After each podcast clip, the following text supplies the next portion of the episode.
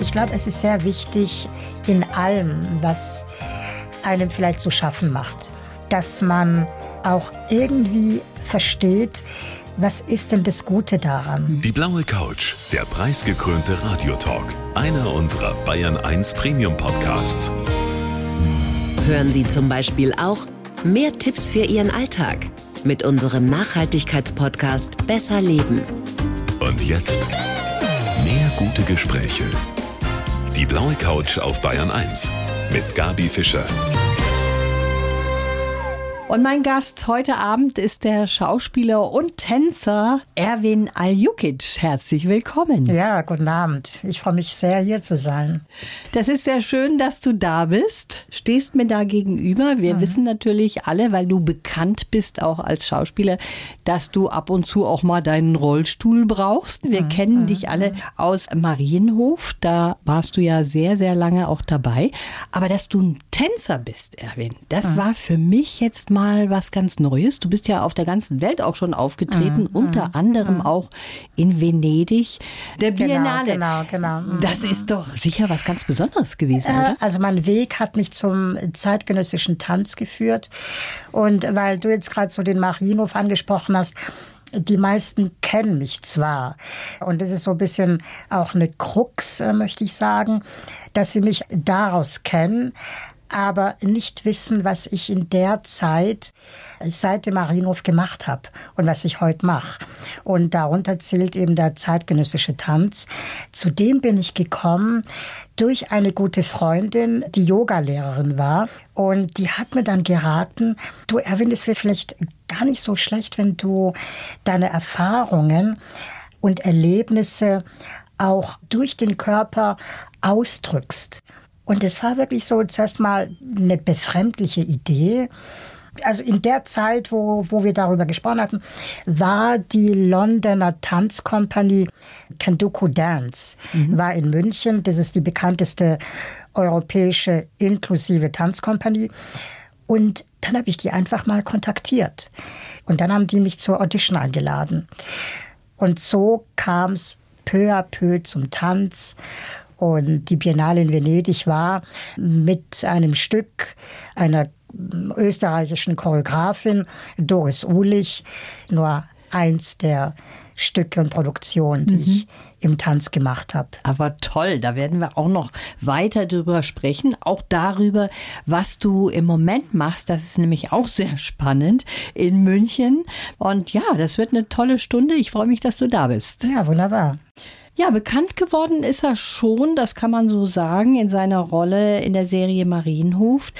Die waren auf der Suche nach einem Schauspieler mit Behinderung. Mhm, mhm. Und da bist du dann eben auch in Frage gekommen. Du hast die Glasknochenkrankheit mhm, mhm, und da warst du natürlich perfekt und trotzdem, das ist irgendwie ein Zufall gewesen, ne? wie du dazu gekommen bist. Weil du gerade gesagt hast, perfekt. Insofern es war der damalige Produzent des Marienhof, Michael von Mosner, der sehr visionär war. Und das, worüber wir heute so in den Medien, in der Gesellschaft äh, sprechen, Inklusion, mhm. wollte er in eben dieser Zeit, Ende der 90er, wollte er es angehen. Also so möchte ich es mal nennen, dass man im Hauptcast eine Rolle erzählt mit Behinderung. Und was für eine Behinderung diese Figur haben wird, würde dann davon abhängen, wer sich meldet. Ach so. Und dann hat halt diese Figur zufälligerweise auch die Glasknochenkrankheit, mhm. wie eben auch ich. Und das war dann irgendwie Learning by Doing, weil du hast ja vorher mit Schauspielerei eigentlich nichts ich gemacht. Ich war in der Theater AG äh, am, am, Gymnasium in Ulm mhm. und das waren so meine ersten Erfahrungen. Und ich kann mich sehr gut daran erinnern, an den ersten Drehtag, weil wo vielleicht ein Schauspieler, der irgendwann vor der Kamera steht oder auf der Bühne, da hat man eben eine dreijährige Schauspielausbildung gehabt, mhm. hat sich darauf vorbereiten können und das alles hatte ich eben nicht. Die einzige Vorbereitung war, zwei Tage am Set zuzugucken. Und ich wusste dann, ich habe halt, ich war hinter der Kamera ja. am Set und wusste, in drei Tagen bist du an diesem Platz. Boah. Und der erste Drehtag war traumatisch für mich, weil ich komplett überfordert war. Wenn man das noch nie gemacht hat mhm. und so eine Daily Soap ist sehr, sehr anspruchsvoll vom, vom Dreh. Und dass du wirklich innerhalb von ein paar Minuten tausend Informationen dir merken musst. Ja, das, wenn ich so zurückdenke, war das auch so ein roter Faden in meinem Leben, dass ich auch am Theater dann viele Jahre später genau wieder in dieser Situation war, eigentlich überhaupt nicht vorbereitet zu sein. Mhm. Und dann werde ich ins kalte Wasser geschmissen. Aber da gehört ja ein Riesenmut dazu, Erwin. Ja, ja, ja, ja. Hast du den? Bist du ein mutiger Mensch? das müssen vielleicht andere beurteilen. Ich würde sagen, ja, sehr, ja, ja. Und das hat wunderbar funktioniert dann auch. Das hat sich eingegroovt. Genau. Du hast dich da wunderbar genau. eingearbeitet. Und das war dann schon ein Schock für dich, als das zu Ende gegangen ist, oder? Das ist eine sehr gute Frage. Es war ein sehr viel größerer Schock für viele meiner KollegInnen, weil ich habe in dieser Zeit, das wissen äh, wenige, während der Schauspielerei bei Marienhof, habe ich mir gedacht, Erwin, du brauchst doch ein zweites Standbein, weil wenn das irgendwann rum ist, was ist dann? Und da habe ich dann Modejournalismus studiert. Und ja, so dass dann ich mich schon irgendwie innerlich darauf vorbereitet hatte, dass das nicht endlos äh, weitergehen wird. Und da habe ich eben erlebt bei vielen meiner KollegInnen, wie das so die einzige Welt war, die sie kannten und mit der sie sich auch sehr identifiziert haben. Das kennt man ja, oder Gabi? Das mhm. kennt man ja in vielen Berufen, ja. dass Leute, die das halt irgendwie so die denken, es gibt ja gar nichts anderes mhm. als das, was ich da tue. Mhm. Und das kann manchmal sehr gefährlich werden. Und du hast es anders gemacht. Du ja. hast eben nebenbei auch noch was anderes studiert. Genau. Jetzt bist du an den Kammerspielen in München. Mhm. Und was du da machst, finde ich auch total abgefahren.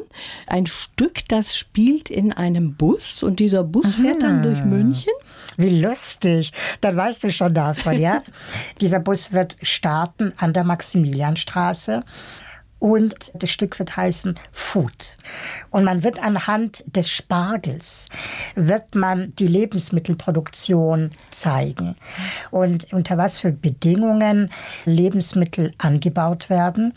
Und wir werden dann mit dem Publikum, das Publikum wird in den Bus einsteigen mit mhm. uns.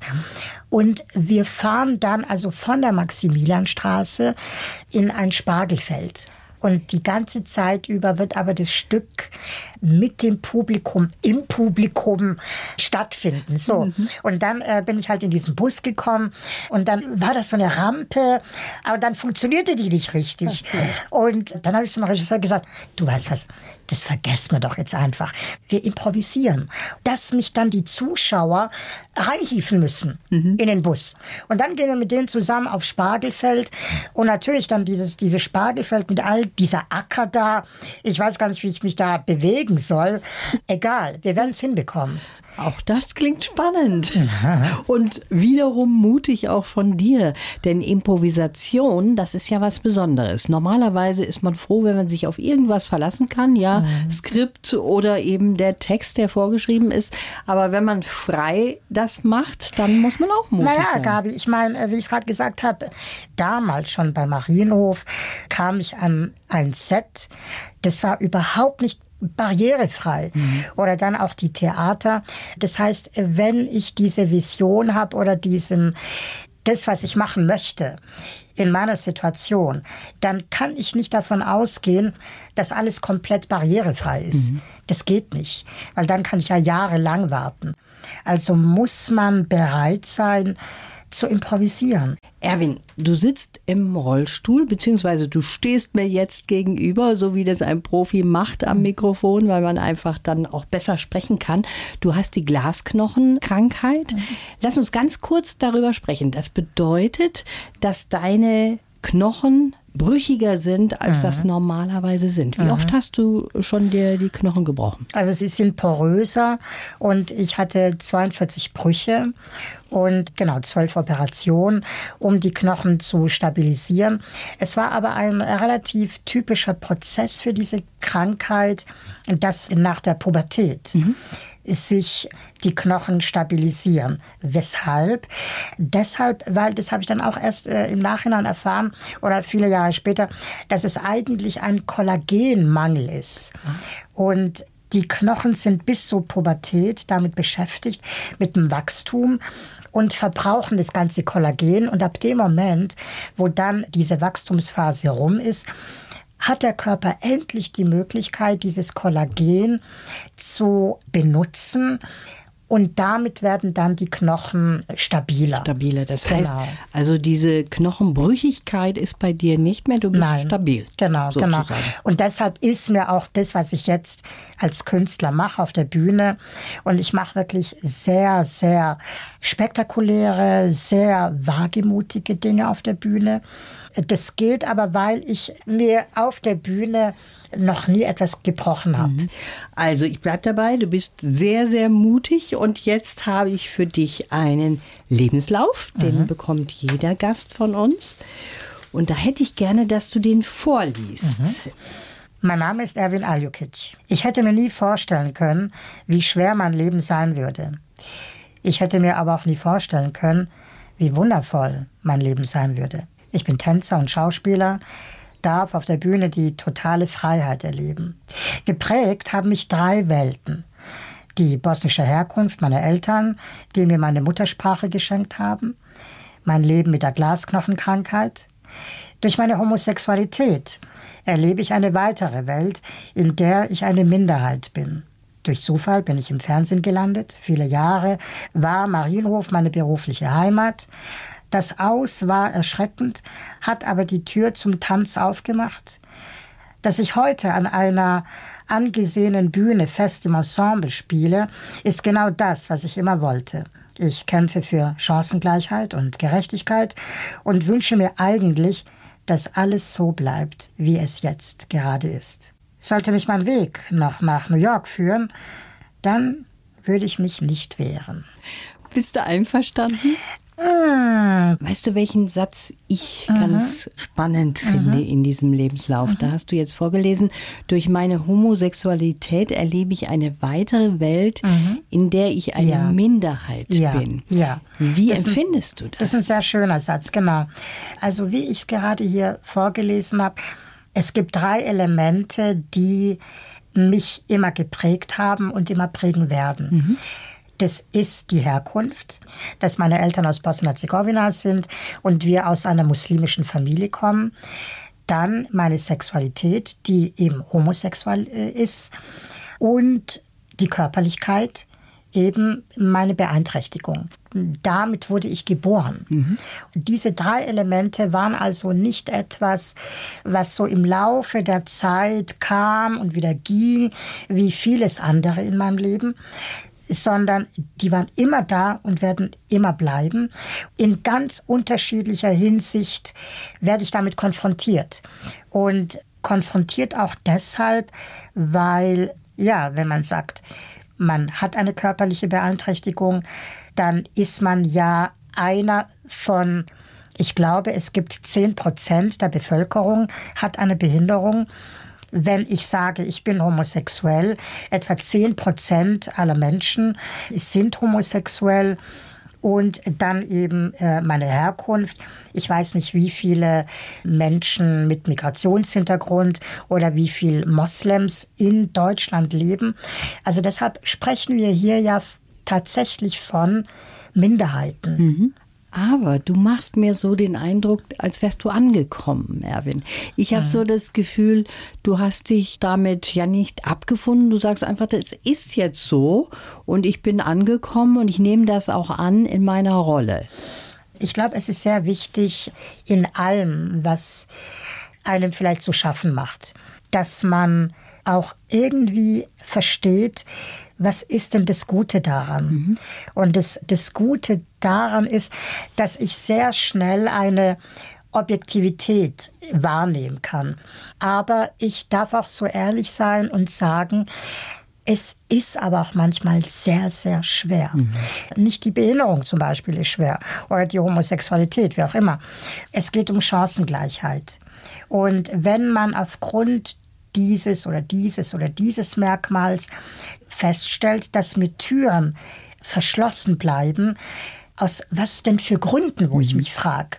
Was ist denn der Grund, dass ich da jetzt nicht so weiterkomme? Im Film zum Beispiel, ja, wo man noch so ein Schubladendenken hat, wie jetzt ein anderer Kollege. Also das macht natürlich eine Frustration. Und da darf ich auch sagen, das ist gerade schwer. Ich komme jetzt auch noch mal auf einen Satz in deinem Lebenslauf. Das war der allerletzte. Sollte dich dein mhm. Weg nach New York führen, mhm. dann würdest du dich nicht wehren. Mit anderen Worten, da könntest du dir vorstellen zu leben? Das ist jetzt sehr diplomatisch ja ausgeführt, dass ich mich nicht wehren würde.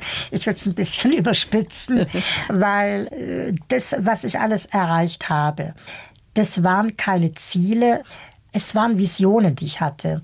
Also all diese Dinge, die ich heute lebe, waren Visionen. Das waren so Sequenzen in meinem Leben, die ich gesehen habe. Und ich sehe mich in New York. Und, du ähm, siehst dich also ja, de facto ja, da. Ich sehe mich, es gibt, und es war mit all diesen Dingen, die wir gerade hier aufgelistet haben, ganz, ganz konkrete Szenen wie wenn man den Fernseher anmacht für ein paar Sekunden, macht wieder aus. Man weiß gar nicht, was habe ich denn gerade gesehen. Mhm. Aber ich könnte diese Szenen, ich mache es jetzt nur nicht, mm, weil es dann zu privat ist, ich könnte sie ganz genau jetzt hier bebildern. Das mhm. finde ich sehr, sehr spannend. Naja, es gibt ja auch in der Psychologie dieses, dass man etwas visualisiert. Also das bedeutet im Grunde genommen, du siehst dich in Zukunft ja. Ja. Wenn auch vielleicht für ein paar Jahre in New York? Ja, ja, ja, ja, definitiv, ja. Jetzt erst einmal zurück zum Tanzen. Brauchst du dafür dann so einen ganz speziellen Rollstuhl oder wie läuft das? Nein, nein, ich mache das mit meinem. Das ja, kann man ja, ja. alles mit dem dann auch machen? Ja, ja, ja. Und weil du ja vorhin die Biennale in Venedig angesprochen hattest, da ist dann passiert, wir hatten die Generalprobe, also in Venedig. So, wir waren eingeladen auf diesem wichtigsten Tanzfestival der Welt und dann hatten wir die Generalprobe und ein paar Stunden später sollte ich dann wieder zurückkommen eben zur Aufführung. Und wie wir gerade das Arsenale verlassen, platzt mein Reifen. Mhm. Oder, oh mein Gott, was mache ich denn jetzt? Ja. Weil ich wusste, dass ich mit diesem Rollstuhl, mit genau dem, ja. sind ja die Dinge millimetergenau geprobt. Ja. Und was mache ich jetzt? Genau. Und man wird es nicht für möglich gehalten. Diese Techniker, diese großartigen Jungs haben auf dem Festland von Venedig komplette Reifen besorgen können. Nein. Die haben nicht nur geflickt, ja, sondern super. sie haben diese Reifen für diesen Rollstuhl auf dem Festland besorgt. Ich war zu Tränen gerührt, wirklich. Wie ja. toll. Ja. Heißt das, du hast einen Rollstuhl? Ja, ja, ja. ja. Das ist so. Ja, Und genau. mit dem gehst du auch in den Club zum Tanzen? Ja, das ja, ist ja, immer ja genau, eine. genau. Gut, ich habe noch den Hausrollstuhl, damit, wenn ich dann eben reinkomme, egal wie das Wetter jetzt mhm. ist, dann den Dreck nicht reinhole. Und genauso wie vielleicht irgendwie jemand mit seinen Hausschuhen, zieht er halt seine Hausschuhe an. Genau. Und du schmeißt auch deinen Haushalt selber? Ich habe eine Hilfe, die kommt, weil es gibt Dinge, die hm, für mich zu beschwerlich sind. Staubsaugen und mhm. so, genau. Ich habe mhm. eine Katze und da muss man halt öfter Staubsaugen. Deine Katze habe ich gesehen ah, auf ja. Ja. Milan, oder? Der Milan, genau. genau ich weiß genau. alles. Ich habe alles gut, gut recherchiert. Nicht. Wir haben eben schon über deine Wurzeln gesprochen. Mhm. Du selber bist geboren in Ulm 1977. Mhm.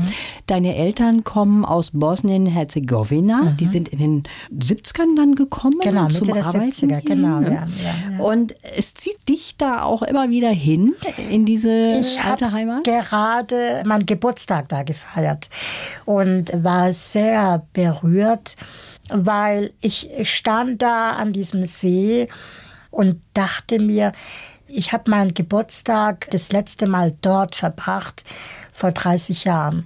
Und ich habe mir so überlegt, ja, soll ich hier mit meinen Freunden feiern? Also, und es war sehr für mich ganz, ganz toll. Mhm. Ja. Bei mir ist es immer so gewesen, wenn die Familie zusammenkommt, dann wird man so ausgequetscht über sein Leben. Was machst mhm. denn du? Mit wem bist du zusammen? Mhm. Was hast du für ja. Verbindungen? Ja. Wie ist das bei dir? Hat man da auch schon sehr mal nachgeforscht? Frage. Ja, sehr gute Frage. Und das ist auch so etwas, wir haben ja über Minderheiten gesprochen.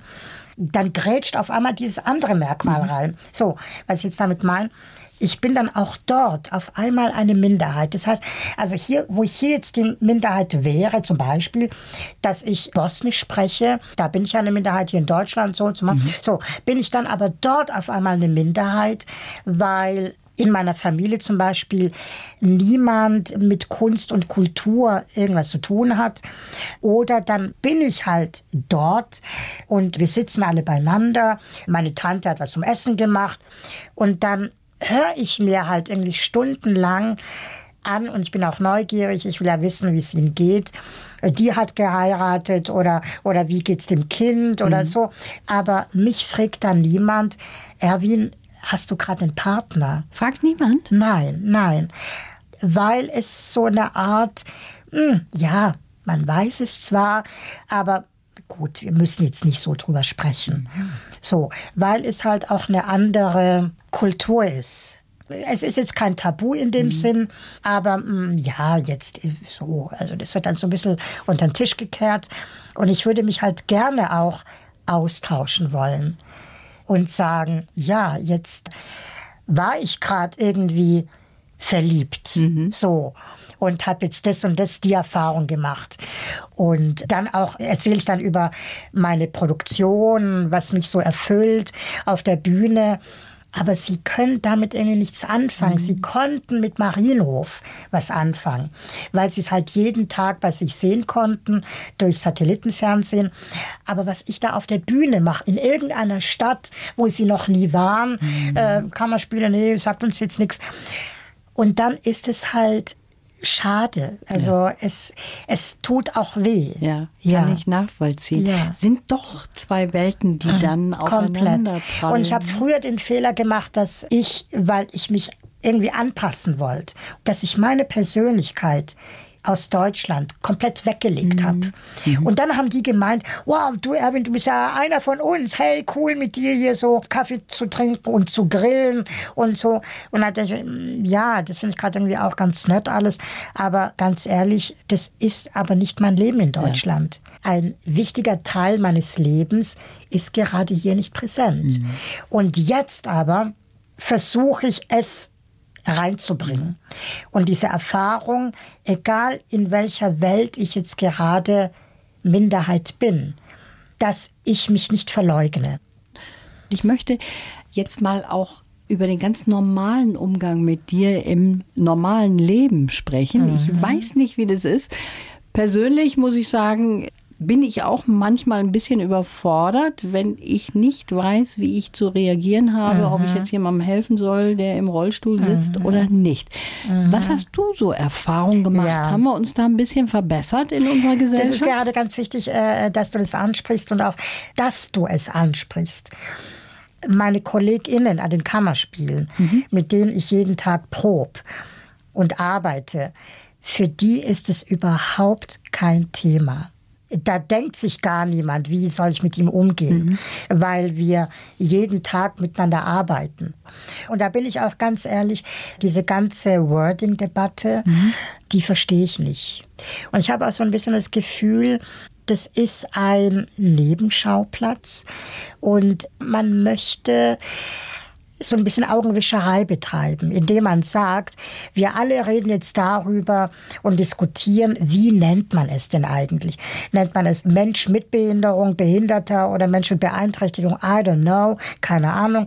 Mir, ehrlich gesagt, ist es auch ziemlich egal. Das finde ich Weil, schön, dass du das sagst. Naja, mir ist, es, mir ist es dann egal, wenn ich sehe, dass ich aber die gleichen Chancen habe, dass mhm. ich das Gleiche tue wie jeder andere in meinem Beruf oder jetzt in meinem Privatleben.